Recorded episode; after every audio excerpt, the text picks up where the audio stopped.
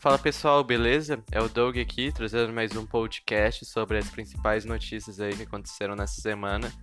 A gente começa aqui falando sobre a nova blockchain da IBM, conhecida como Trust Your Supplier, que ela tá usando aí já em, em conjunto com vários outros grandes nomes de, né, como a Nokia, a Vodafone e a Lenovo. É uma blockchain com o intuito de armazenar uh, informações importantes sobre fornecedores, como dados bancários, uh, certificados, várias outras coisas. Ela já está usando em 4 mil dos 18 mil fornecedores que ela tem, e só de usar essa blockchain, ela prevê aí uma economia de 50% nos custos operacionais em relação a isso. Então é mais um exemplo interessante de como a blockchain pode ser usada de várias formas, mas também como as empresas, as grandes empresas devem fazer seus próprios projetos, né, suas próprias blockchains privadas.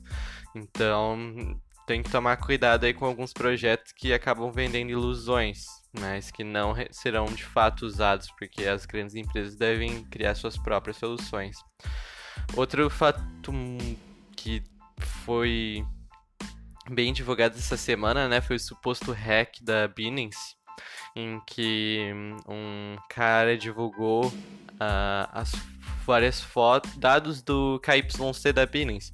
Que para quem não sabe, o KYC é o que você tem que mandar para a corretora para sua sua conta ser verificada, você poder sacar mais bitcoins, você poder usar o margem, dentre outras coisas.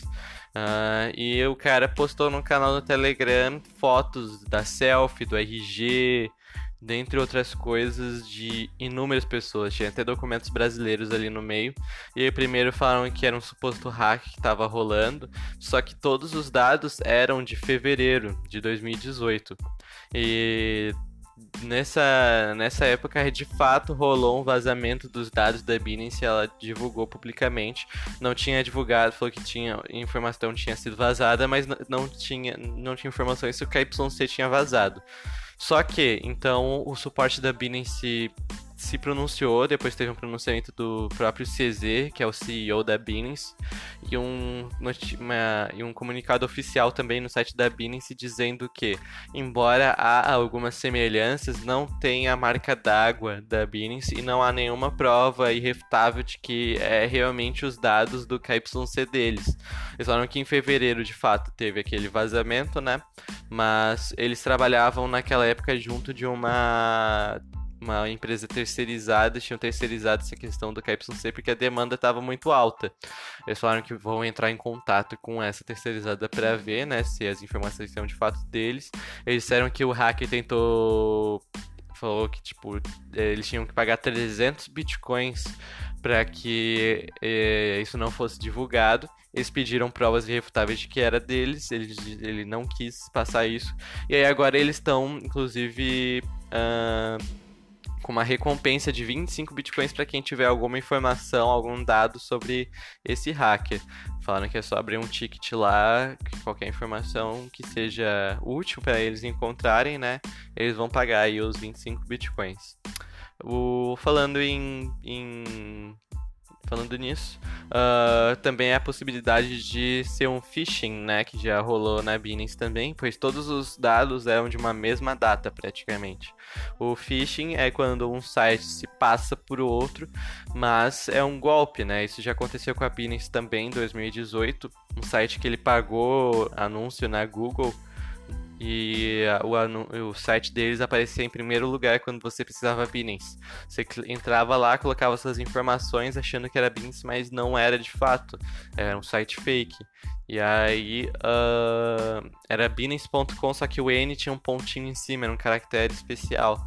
Uh, aí eles pegaram a API de um monte de gente, tentaram uh, pumpar uma moeda para sair com a grana, mas aí a Binance percebeu um movimento um movimento estranho e bloqueou os saldos. E acabou dando certo, mas tem que tomar cuidado aí de nunca clicar no, na Google, né, em links de anúncio, sempre certificar se vocês estão no, no site certo.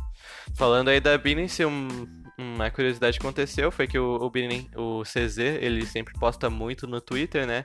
Ele é muito touro no, no Bitcoin, acredita na subida, né? E aí primeiro ele postou que quem... Ah, nunca aposte contra o Bitcoin.